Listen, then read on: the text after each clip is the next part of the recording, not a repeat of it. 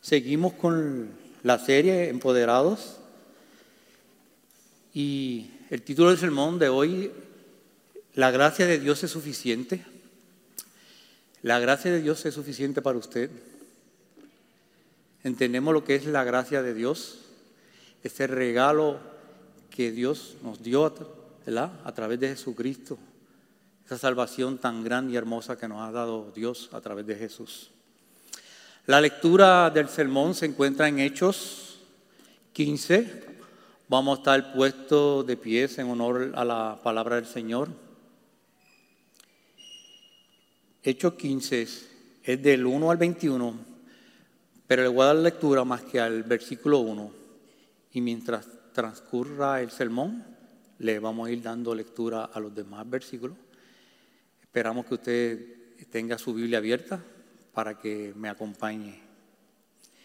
Dice así la palabra del Señor en el nombre del Padre, del Hijo y del Espíritu Santo, Hechos 15, 1.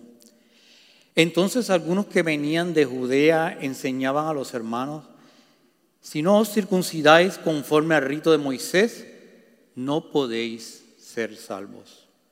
Oremos. Amado Dios y Padre Celestial, te damos gracias, Señor, por este día hermoso que tú nos permite ver. Gracias, Señor, por tu misericordia, Señor, porque son nuevas cada mañana, Señor. Gracias por esta tarde hermosa que nos permite reunirnos aquí. Yo te pido una bendición especial para cada uno de mis hermanos aquí presentes, Padre. Te pedimos perdón si en, algo te hemos ofendido, a veces palabras, hechos, Señor, actitudes, Señor. Perdónanos, Señor, para hacer actos delante de tu presencia, Señor. Oh Padre, bendice tu palabra que va a ser expuesta, Señor Oh Padre, pon un carbón encendido mío, escóndeme detrás de tu cruz, Señor. Haznos sensible a tu palabra y que podamos ponerla por obra en el nombre de Jesús. Amén. Gloria a ti, Señor. Como hemos visto en, el libro de Hechos, se pueden sentar, habían victorias, habían sufrimientos, y conflicto.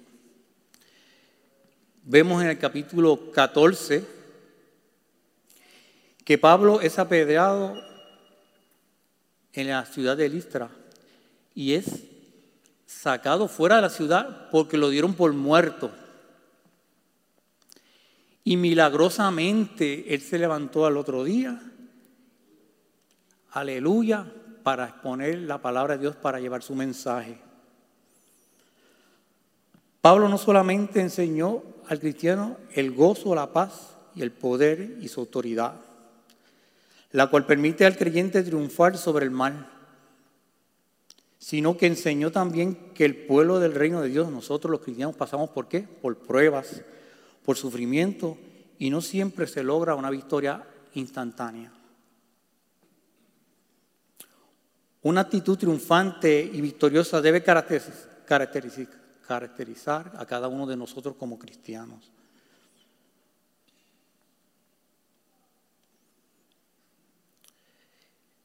La autoridad y el poder del Espíritu Santo, su fuerza para que sea utilizada y produzca resultados positivos en nosotros. No obstante, Dios no prometió una vida exenta de luchas. Todos tenemos lucha cada día, ¿verdad? Tenemos problemas, pero la diferencia de nosotros a los que están en el mundo, que tenemos el Espíritu Santo que nos da fuerza para vencer cada día esas pruebas y esas luchas. Los apóstoles nunca enseñaron que todo sufrimiento sería evitado debido a la presencia de Dios en nosotros y el poder administrativo del Espíritu Santo a través de nosotros.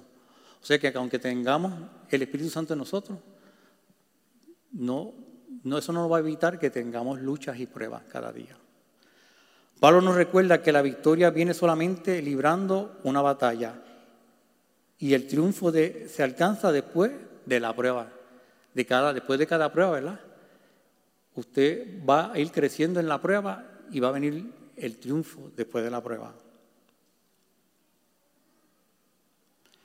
Pretender que no sea así es sustentar una opinión frágil y equivocada acerca de la vida cristiana. Quienes piensan de esa manera se rinden ante las circunstancias adversas porque creen que estamos predestinados a enfrentar problemas y por consiguiente debemos simplemente tolerarlos. La Biblia enseña que el sufrimiento, las pruebas y todas las otras dificultades humanas son inevitables. Siempre van a venir a nuestras vidas las pruebas. Pero la palabra de Dios nos enseña que, que todos nosotros podemos ser más que vencedores, aleluya, por medio de aquel, ¿verdad? Jesús, aleluya. Jesús nos dice en Juan 16, 33, en el mundo tendréis aflicción, pero confiad, yo he vencido al mundo. Gloria a Dios. La presencia de Dios y el poder de su reino en nuestras vidas no nos hacen invulnerables ni inmunes a las luchas de la vida. O sea que tenemos el Espíritu Santo, pero siempre van a venir pruebas y luchas. Pero si tenemos la promesa de la victoria, de una provisión para nuestras necesidades de fuerza espiritual para cada día y también de sanidad, consuelo y ayuda salvadora. A pesar de las pruebas y de las situaciones, tenemos provisión de Dios, tenemos cuidado de Dios, tenemos sanidad en medio de la enfermedad, consuelo y ayuda salvadora. Damos gracias a Dios por eso. Pero en medio de, esas victorias y, de esas pruebas, vamos a ver aquí que el diablo no estaba contento. Y en Hechos 15.1, dice así, Hechos 15.1. Entonces algunos que venían de Judea enseñaban a los hermanos, si no os circuncidáis conforme al rito de Moisés, no podéis ser salvos. Estos hombres que, que vinieron de, de Jerusalén, de Judea, querían implementar la ley de Moisés, querían implementar los ritos de Moisés, y ellos dijeron que tenían que circuncidarse para ser salvos.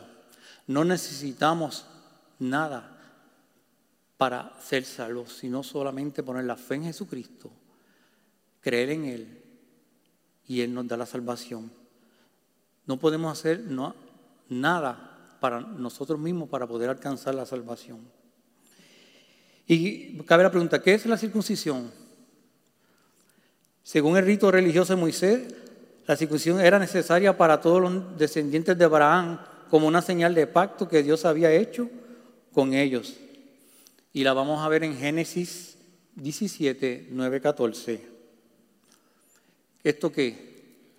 Consistía en cortarle el prepucio del pene a un niño de ocho años. Este era el pacto que Dios había hecho con el pueblo de Israel.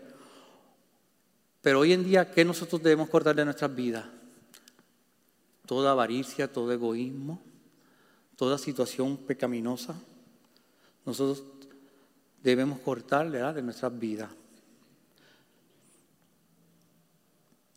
Nosotros hoy en día no estamos, eh, no estamos librados de, nos, hemos librado de esas cosas y de esas cargas y solamente somos salvos por qué? Por la gracia de Dios. La gracia de Dios es suficiente para usted. El regalo de Dios es suficiente para usted. Veamos Hechos 15.2. Seguimos con, con Hechos 15.2. Dice, como Pablo y Bernabé tuvieron una discusión y contienda no pequeña con ellos, se dispuso que subieran Pablo y Bernabé a Jerusalén y algunos otros de, ellos a los apóstoles y a los ancianos para tratar esta cuestión. Para discusión, ¿verdad? De que, si había que circuncidarse para, para ser salvo. No es usual que los líderes cristianos tengan fuertes discusiones. Cabe la pregunta, ¿creemos en las obras o creemos en la gracia de Dios? Creer en las obras es volver atrás, es volver a, las viejas creencias. La gracia de Dios es suficiente. Aleluya. No necesitamos de las obras para obtener la salvación. Ningún rito ni ley, solo la gracia de Dios es suficiente. Nos da la salvación a través de la fe puesta en Jesucristo. Vemos en este versículo cuando hay una discusión entre hermanos o diferencia de doctrina, se recurre a los ancianos de la iglesia. Hechos 15 muestra cómo a través del Espíritu Santo y un diálogo abierto se puede resolver diferencias. Damos gloria a Dios, ¿verdad? Por su Espíritu, que en medio de las diferencias Dios pone paz. Veamos Hechos 15:5, dice, pero algún de la pero algunos de la secta de los fariseos que habían creído se levantaron diciendo, es necesario circuncidarlos, mándeles que guarden la ley de Moisés. Cuando llegan a Jerusalén, muchos de los que fariseos que se habían convertido al cristianismo tenían la idea de, de circuncidarse para ser salvos. Vemos aquí que cuando ellos llegaron, pues, los fariseos querían este, implementar a los, gentiles la circuncisión. Decían que tenían que circuncidarse y guardar la ley de Moisés. Nosotros como cristianos quizás podemos tener alguna diferencia quizá en, cuestiones del, del, milenio, del apocalipsis, de la escatología, que unos dicen que la iglesia va a ser levantada antes del milenio, otros dicen que la iglesia va a ser levantada después del milenio, otros dicen que va a ser levantada a mitad de la tribulación, después de los tres años y medio de la gran tribulación, pero no tiene que ver nada con la salvación. Podemos diferir en eso, en la escatología, en el apocalipsis pero no tiene que ver nada con la salvación. Unos nos dicen que para ser salvos tenemos que abstenernos de alguna comida, para ser salvos tenemos que vestirnos de esta, de esta forma, o hacer estas otras cosas dentro de la iglesia. Pero si nos dicen Jesucristo no es Dios, ¿podemos ahí transar en esa doctrina como cristianos, ¿verdad? No podemos transar.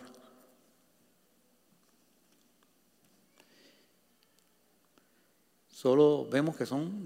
Reglas y dogmas de hombres, implementadas por los hombres, que no tienen que ver nada a veces con la salvación. La regla según la Biblia es que somos salvos porque por gracia, a través de la fe puesta en Jesucristo. De, eh, de hora, para que nadie se gloríe. La gracia de Dios, volvemos a preguntar, ¿es suficiente para usted? Amén. Veamos los versículos 6 al 9 de Hechos 15. Y dice así. Y se reunieron los apóstoles y los ancianos para conocer de este asunto. Y después de mucho, mucha discusión, Pedro se levantó y les dijo, varones hermanos, vosotros sabéis como ya hace algún tiempo que Dios escogió que los gentiles oyesen por mi boca la palabra del Evangelio y creyesen. Y Dios que conoce los corazones le dio testimonio, dándole el Espíritu Santo lo mismo que a nosotros y ninguna diferencia hizo entre nosotros y ellos, purificando por la fe sus corazones. Aleluya. No había diferencia entre judío y gentil. Vemos esos versículos cuando Pedro pues va a casa de, Cornelio, está, se está recordando de cuando va a casa de Cornelio. Si ustedes se acuerdan de esa historia, Cornelio era un cinturión temeroso de Dios, y en sus oraciones Dios le demostró que Pedro iba a ir a su casa. Y mientras Pedro iba de camino, aleluya, Dios le bajó un lienzo con todo tipo de animales. Y Pedro le, le dijo, mata, el Señor le dijo a Pedro, mata y come. Pero Pedro le contestó, ninguna cosa inmunda, ningún animal inmundo es de comer. Pero Dios le dijo, lo que yo he purificado, tú no lo llames inmundo. Eso se refería entonces a que el Evangelio es también para todos los gentiles. No puede llamarse a ningún hombre común o inmundo. Pedro en estos versículos les dice que Dios conoce a los corazones y también le dio el Espíritu Santo como le ha dado a ellos. Y que debemos y que no debemos de hacer acepción de personas. No hay diferencia entre judío, gentil, dominicano, hondureño, puertorriqueño, no hay diferencia. Todos tienen derecho a la salvación por medio de Jesucristo, ¿verdad? Pedro le, le insta ¿verdad? que ellos recibieron el Espíritu como también los judíos recibieron el Espíritu de Dios. Veamos lo que dice Hechos 15:10. Ahora pues, ¿por qué tentáis a Dios poniendo sobre la cerviz de los discípulos un yugo que ni, nos, ni nuestros padres ni nosotros hemos podido llevar? Añadir a la ley de Moisés, a la fe como un, es como tentar a Dios. Añadir a la fe de, a Dios, añadir la ley y obras, es tentar a Dios. Porque de hecho eso significa que la muerte sacrificial de Cristo, ¿verdad? No tiene, no tiene fuerza, no tiene valor. O sea que Cristo con su muerte no necesita ayuda para salvarnos. No hay nada que nosotros hagamos para obtener la salvación. Solamente Dios la otorga a través de Jesús. Aleluya. Si desechamos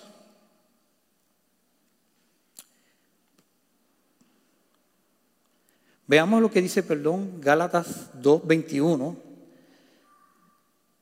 Gálatas 2:21 dice, no desechó la gracia de Dios, pues si por la ley fuese la justicia, entonces por lo demás murió Cristo. ¿Verdad? Si, desechamos la gracia de Dios, ¿para qué entonces murió Cristo? Si, Él necesita ayuda para salvarnos. Él lo hizo todo, entregó su vida para darnos salvación. Aleluya. Vamos a ver Gálatas 5.1. Dice, Estad pues firmes en la libertad con que Cristo nos hizo libres y no estéis otra vez sujetos al yugo de la esclavitud. Estar sujeto al yugo de la esclavitud es estar sujeto a las leyes de, Moisés, al volver a las obras para poder ser salvo. La gracia de Dios es suficiente.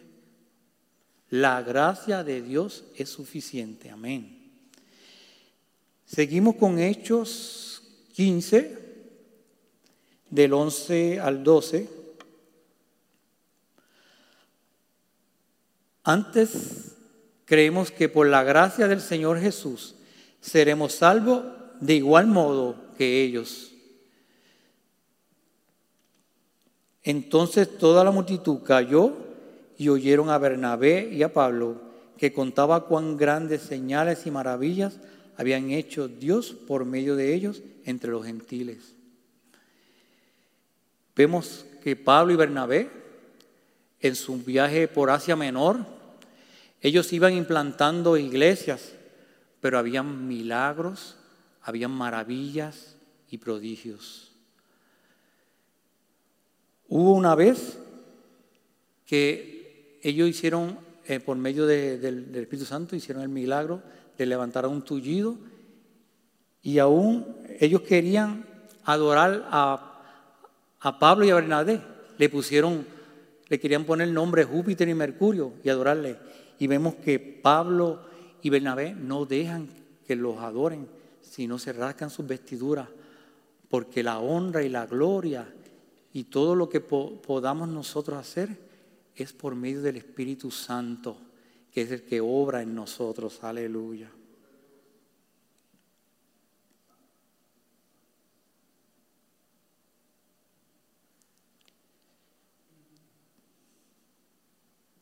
Esta evidencia que Pablo y Bernabé le da al concilio, el poder del Espíritu Santo derramado sobre los gentiles, es un papel significativo en la decisión tomada por el concilio de Jerusalén. Ustedes se acuerdan que se fue a discutir si, si tenían que circuncidarse los gentiles para poder ser salvos. Veamos lo que dice 1 Corintios 2.4. Dice, y ni la palabra ni la predicación fue con palabras persuasivas de humana sabiduría, sino con demostración del Espíritu Santo y poder. Todas estas señales y maravillas no fueron las palabras de, Pablo o de Bernabé, sino fueron la manifestación de quién? Del Espíritu Santo, ¿verdad? Obrando a través de ellos. Ellos mostraron que las maravillas y las señales habían tenido lugar en los gentiles, era obra de Dios, que no era obra de ellos. La irrefutable evidencia proporcionada por el poder del Espíritu Santo desempeñó un papel significativo en la historia en la decisión tomada por el concilio de Jerusalén y por los ancianos de Jerusalén. Vemos en Hechos, veamos Hechos 15 del 13 al 18, que dice, y cuando ellos callaron, Jacobo respondió diciendo, varones hermanos, oídme. Simón ha contado cómo Dios visitó por primera vez a los gentiles para tomar de ellos pueblo para su nombre. Y con esto concuerdan las palabras de los profetas como está escrito. Después de esto volveré y reedificaré el tabernáculo de David que está caído y repararé sus ruinas y lo volveré a levantar para que el resto de los hombres busque al Señor y todos los gentiles sobre los cuales he invocado mi nombre. Dice el Señor que hace conocer todo esto desde tiempos antiguos. Vemos primeramente que los fariseos. Argumentan de que hay que cumplir la ley. Luego viene Simón y hace su argumento de que los gentiles, ¿verdad? Tanto como los judíos como los gentiles pueden recibir el Espíritu Santo y el perdón de Dios y la salvación de Dios. Luego vemos aquí a Santiago. Santiago es el medio hermano de Jesús. Y yo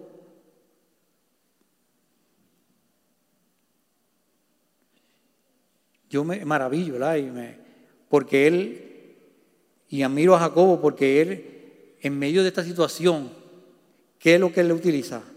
Utiliza la palabra de Dios en el Antiguo Testamento. El versículo 16 y 17, él cita Amós 9, 11 y 12, que es el mismo versículo 16 y 17, que dice, después de esto volveré y reedificaré el tabernáculo de David, que está caído, y repararé sus ruinas y lo volveré a levantar para que el resto de los, de los hombres busque al Señor y todos los gentiles sobre los cuales es invocado mi nombre. Aleluya. Debido a su clara profecía, debido a su clara exposición sobre la salvación de los gentiles, la reconstrucción y restauración del tabernáculo de David alude a la edificación de la iglesia que al principio era este, formada por los judíos y luego ahora es incluido los gentiles, que somos nosotros. Aleluya. La iglesia después, el vínculo a través del cual los gentiles pueden conocer a Dios. O sea, usted como iglesia, usted es el vínculo que puede llevar el mensaje a los que no conocen a Dios y que ellos conozcan a Dios. Usted va a ser la bendición para que otros vengan a los pies de Jesús. Jacobo era un hombre profundamente instruido en la escritura, en la palabra de Dios. Nosotros como cristianos debemos profundizar en la escritura para que el Señor nos use con poder. Y muestra la base a la palabra que era el propósito de Dios para sacar entre los gentiles un pueblo para sí, un pueblo suyo, para su nombre, aleluya. Veamos lo que dice Hecho 15, del 19 al 21.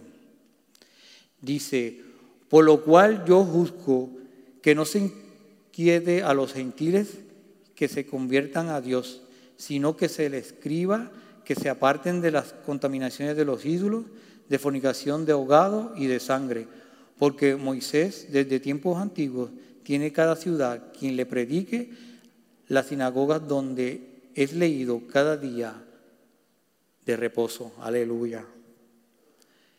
Llegan a acuerdo, ¿verdad? Jacob este, termina su magno discurso y llegan a un acuerdo. Y, hace esta, esta, proposición de que a los gentiles, ¿verdad? Convertidos, no se les moleste acerca de la forma que, que no era vital ni útil para su vida, sino que, que se atuvieran de aquellas prácticas paganas tan comunes como a su alrededor, tales como la sacrificado de los ídolos. Ellos tenían en, en, Antioquía, en, esa área de Asia Menor, tenían la costumbre de hacer sacrificio a los ídolos y luego vender esas carnes o esos alimentos a las personas. Y había que abstenerse de eso. Y hacían otras cosas más que, que le hacían eh, daño más que, imponerle eh, reglas para la salvación. Dice, los resultados de la propuesta de Jacobo fueron aceptados únicamente este, de forma unánime y se enviaron cartas de saludos y de simpatía para los medios, por medio de los mensajeros especiales a todos los afectados por la controversia. O sea que ellos tomaron la, recomendación de, Jacobo de enviar cartas, ¿verdad? para que ellos tuvieran claro de que no se necesitaba circuncidarse para, para ser salvos. Dice, fue, una, fue causa de gran gozo para que ellos cuando oyeren que ha parecido bien al Espíritu Santo, ya no impondremos ninguna carga más que la que sea necesaria. Aleluya. ¿Qué carga nos pone Jesús? Ser obedientes hasta la muerte, aleluya.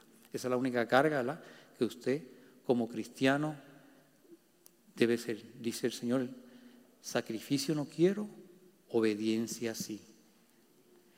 Para concluir, vamos a, a, a aplicar, a, decir unas aplicaciones aquí. Dice la primera aplicación, aplicaciones para nuestras vidas. La bondad y la dirección del Espíritu Santo no es siempre reconocida por aquellos que se rigen en algunos tribunales eclesiásticos. O sea que no todas las decisiones que se toman en un tribunal eclesiástico a veces no son dirigidas por el Espíritu Santo.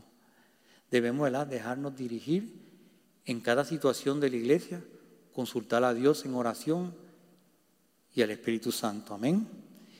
El verdadero objeto del gobierno de la iglesia no es abogar y elaborar las opiniones y reglamentos de los hombres, sino encontrar la mente del Espíritu Santo y actuar conforme a Él. O sea que las opiniones y reglas de hombre no deben imperar en la iglesia, imperar el Espíritu Santo, lo que Dios nos diga en su palabra. ¿Dónde está el Espíritu del Señor? hay que, hay libertad, aleluya.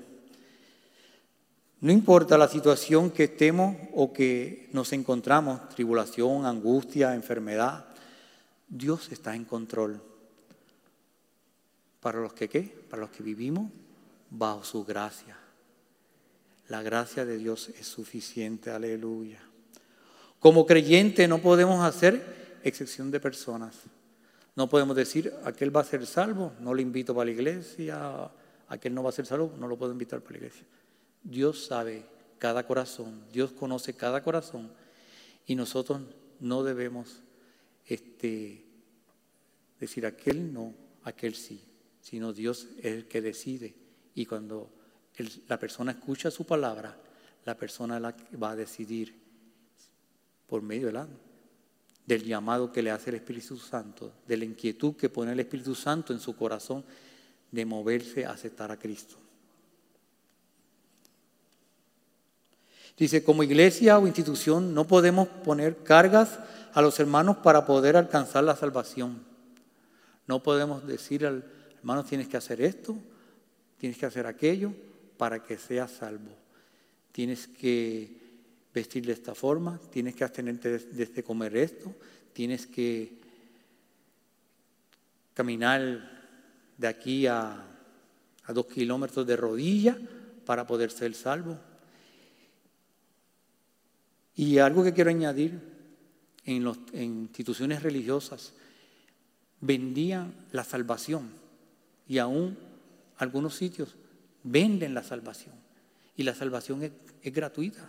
Dios nos la regaló a través de ese hermoso sacrificio que hizo Jesús en la cruz para darnos vida y vida en abundancia. La gracia de Dios es suficiente para... Amén. Dios me los bendiga. Quisiera preguntarle a alguien si quiere aceptar esa gracia de Dios, ese regalo hermoso que hizo Dios a través de su Hijo Jesucristo. Dios está con los brazos abiertos aquí, esperando a alguien que decida, decida recibir su gracia, ese regalo hermoso. Amén. Oremos. Eterno y Padre Celestial, te damos gracias, Señor, por tu palabra, Señor. Gracias porque tu palabra ha sido expuesta, Señor, y, no retorna vacía, Señor. Si hay alguien que necesita ese regalo hermoso, Señor, que tú has provisto para darnos salvación, Señor. Hazlo sensible a tu palabra.